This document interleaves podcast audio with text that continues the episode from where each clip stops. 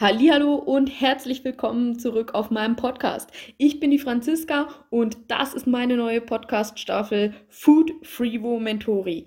Ich nehme euch mit durch die Fachthemen meiner zusätzlichen Berufsausbildung zum Koch. Let's go! In diesem Podcast soll es genau genommen um das Thema Eier gehen. Wenn ich im folgenden Podcast also über Eier spreche, dann werde ich eigentlich immer Hühnereier meinen. Es gibt natürlich noch andere Eier, um die hier mal anfangs kurz erwähnt zu haben. Das sind Straußeneier, die können anderthalb bis 1,8 Kilo wiegen. Dann gibt es Gänseeier, die zum Kochen verwendet werden dürfen, aber die dürfen natürlich nur verwendet werden, wenn das auch angegeben wird. Die sind ein bisschen größer als Hühnereier. Diese Gänseeier stammen immer von der Hausgans. Die Eier sind ungefähr 200 Gramm schwer. Das ist schon einiges größer als ein Hühnerei, aber es, man sieht noch, dass es ähnlich groß ist. Mm, die Geschmack, der Geschmack von Gänseeier ist ungefähr das wie Enteneier. Bei Enteneiern gilt übrigens das genau gleiche. Es muss einfach angegeben werden, wenn sie verwendet werden. Allerdings müssen die natürlich dann auch den Hygiene- und äh, äh, Standards entsprechen, die sonst auch von Enteneiern äh, gehandhabt werden.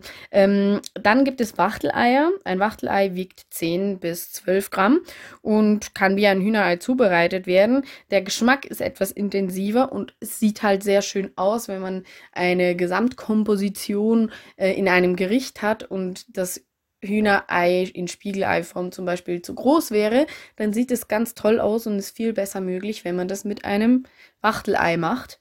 Dafür sind Wachteleier besonders beliebt. So, nun kommen wir zu den eigentlichen Hühnereiern. Im folgenden Podcast wird es im Prinzip nur noch um Hühnereier gehen und die werde ich nur noch als Eier bezeichnen. Zum Anfang geht es um das Thema Einkauf. Wie welche unterschiedlichen Haltungsarten und Eierformen gibt es? Ist es so, jedes Ei, was man im normalen Verkauf erwerben kann, hat einen Code drauf. Und wenn da nun eine Null drin ist beim Erzeugercode, dann ist das ein Bio-Ei. Freilandhaltung mit Futter aus ökologischem Anbau. Wenn das aber eine 1 drin hat im Haltungsformencode, dann haben wir Freihaltung und die Tiere haben Zugang und Auslauf ins Freie. Aber das Futter, das ist nicht ökologisch. Dann haben wir den Code 2. Das ist Bodenhaltung. Das heißt, die Tiere können sich innerhalb des Stalls frei bewegen, aber sie haben keinen Auslauf. Diese Tiere können auch gehalten werden, ihr ganzes Leben über ohne ein einziges Mal Tageslicht gesehen zu haben. Finde ich relativ problematisch, ist aber europaweit erlaubt. Was nicht erlaubt ist in Europa, das ist Käfighaltung. Das wird, also das sind die Tiere in, in kleinen Gruppenhaltung und ähm, diese Form der Tierhaltung ist in der Schweiz und auch in Europa sogar verboten, weil es einfach nicht tiergerecht ist. Es ist aber nicht verboten, Eierprodukte oder Eier ähm, für die Industrie zu importieren, die von Tieren in Käfighaltung äh, erzeugt wurden. Das finde ich äh, problematisch, aber ich finde es schon mal gut, dass diese Haltungsform an sich in Europa nicht mehr erlaubt ist. Als nächstes gehe ich kurz auf die Größen von den Eiern ein. Dann haben wir da die kleinen Eier, das sind die S-Eier die sind 53 Gramm, also unter 53 Gramm. Dann haben wir die M-Eier, das sind mittelgroße Eier, die sind 53 bis 63 Gramm. Wir haben L-Eier, die sind 63 bis 73 Gramm. Und dann gibt es die XL-Eier, die sind sehr groß und sind über 73 Gramm. Die Größe von Eiern ist besonders wichtig, wenn man Rezepte umrechnet und auch Rezepte verwendet, die zum Beispiel früher von eurer Oma oder Uroma sogar stammen, weil die Eier waren früher, bevor die Hühner in dem Sinne überzüchtet wurden zur Eierproduktion, waren die Eier viel kleiner das heißt, wenn ihr ein Rezept habt, dann solltet ihr, also so ein altes Rezept habt, dann solltet ihr immer gucken, dass ihr auch kleine Eier verwendet und sonst die Menge an Ei, die ihr ins Rezept gebt, verkleinert. Weil wenn ihr ein Rezept habt, was mit 50 Gramm Eiern gemacht wurden früher und da stehen 10 Eier drin und ihr verwendet XL Eier, dann habt ihr pro Ei 20 Gramm mehr. Und wenn da jetzt das mal 10 Eier, dann habt ihr insgesamt naja, 2 Deziliter Flüssigkeit mehr. Im Teig zum Beispiel. Und das macht dann schon einen ganz schönen Unterschied. Also immer schauen, woher kommt das Rezept. In der Gastronomie verwenden wir sehr viel Produkte, die aus Ei bestehen, zum Beispiel Flüssigei aus dem Tetrapack, also pasteurisiertes Ei, in Volleiform, Eiweißform und Eigelbform oder auch Eipulver, Vollei, Eiweiß, Eigelb, jeweils oder dann auch äh, Stangeneier und so weiter. Ähm, da haben wir dann halt eben immer eine Grammzahl und nicht eine Stückzahl, weil das für uns dann einfach mehr Sinn macht. Diese Produkte sind aber leider für normale Einkäufer, also für Kochleien, meist nicht käuflich erwerbbar und zwar aufgrund dessen, dass es einfach nicht wirklich eine große Nachfrage dafür gibt.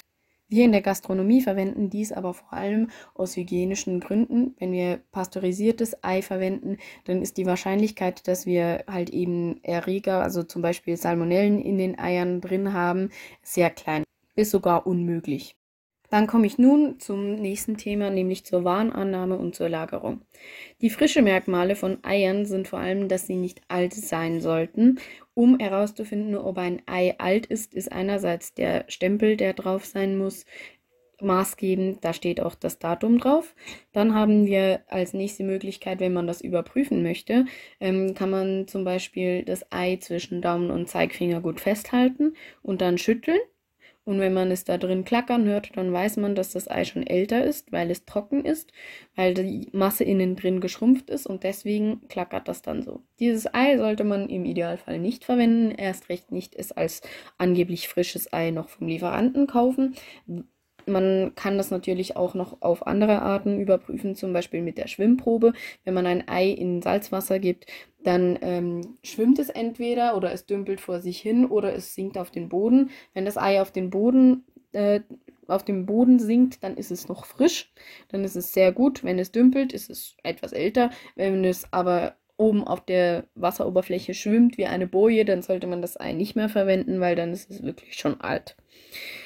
So, wenn man das Ei aber aufmacht für eine ganz besonders gute Qualitätskontrolle, dann sollte das Ei im Idealfall um das Eigelb herum, sollte das Eiweiß noch so ein bisschen zusammenbleiben, auch in Eiform da sein. Wenn es wegläuft vom Eigelb, dann ist es im Prinzip auch nicht mehr frisch. Das Eigelb sollte dicklich und hochgewölbt sein. Das ist ein weiteres Qualitätsmerkmal bei einem offenen, also beim aufgeschlagenen Ei. Zur Lagerung. Bis ein Küken schlüpft, dauert es ab dem Moment, wo das Ei gelegt wurde, 20 Tage. Und während dieser Zeit ist das dünne Häutchen unter der Kalkschale, die Cuticula, so sicher, dass keine, also da hat es eine Schutzfunktion drin, damit keine Mikroorganismen in das Eiinnere vordringen können. Während dieser 20 Tage kann ein Ei ohne Kühlung bei also bei stabiler Temperatur, jetzt nicht irgendwie bei Sonneneinstrahlung oder so, gelagert werden bei 8 bis 12 Grad und 75 bis 80 Prozent Luftfeuchtigkeit. Und danach, von langfristiger Lagerung, können wir dann danach sprechen.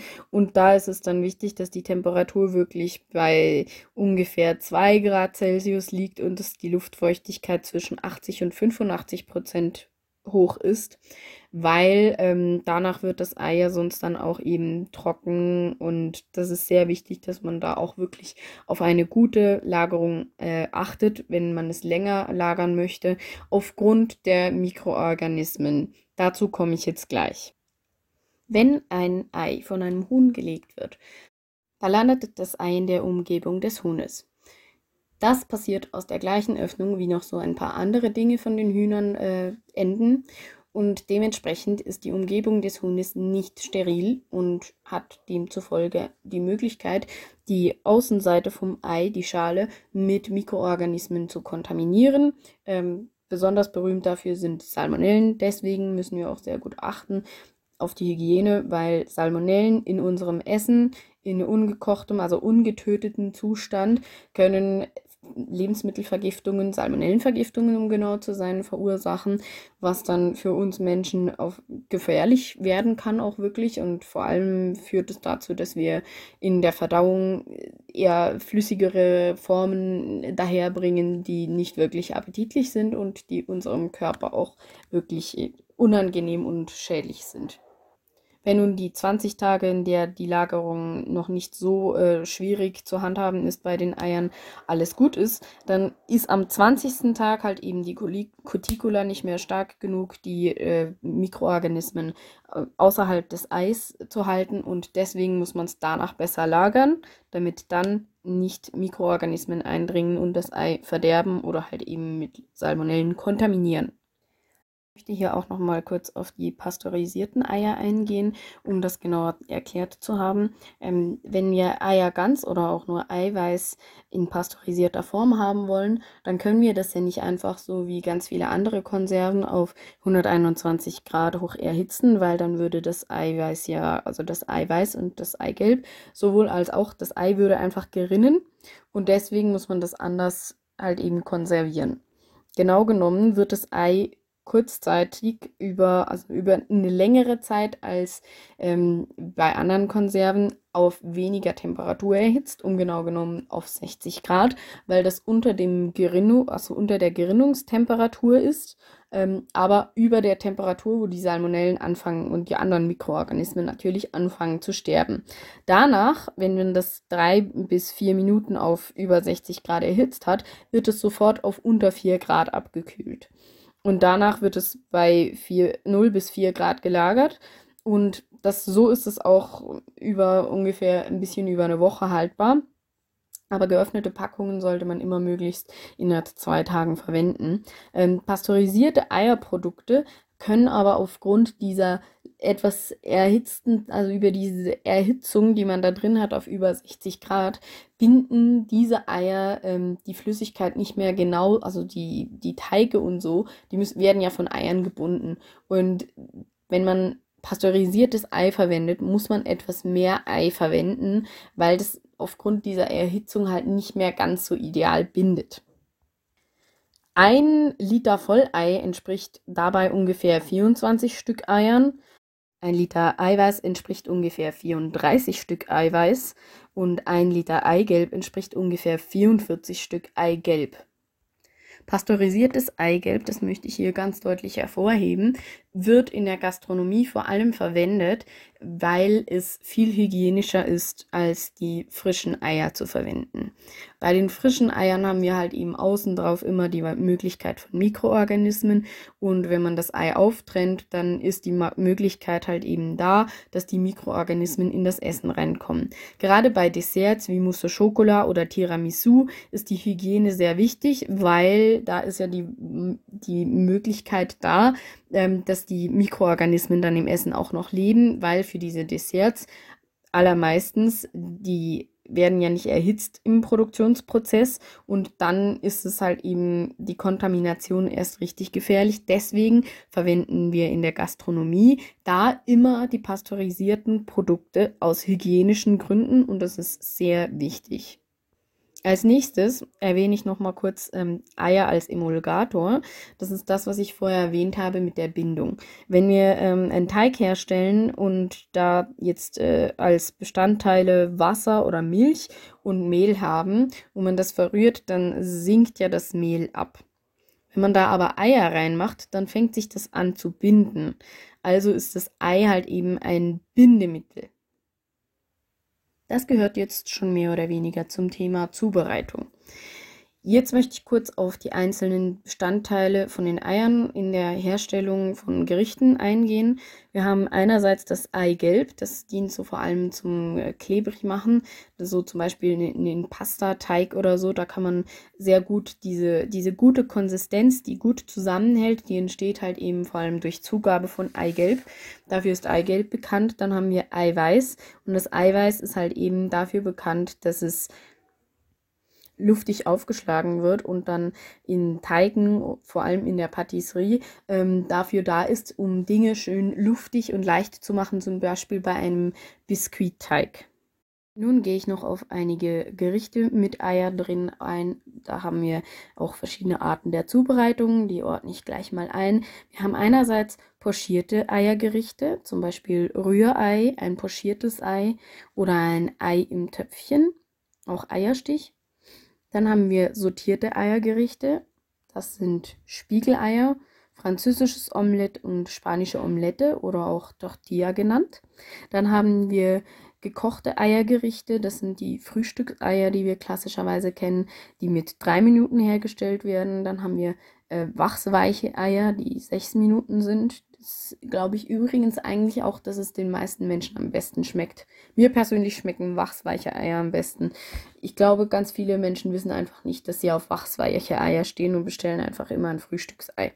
Beim wachsweichen Ei ist halt das Eigelb gerade so schön cremig. Ach, ich liebe wachsweiche Eier. Und dann haben wir hart gekochte Eier, die sind dann 10 Minuten gekocht und meistens auch kalt. Da ist das mit Abstand bekannteste mit Sicherheit das Osterei.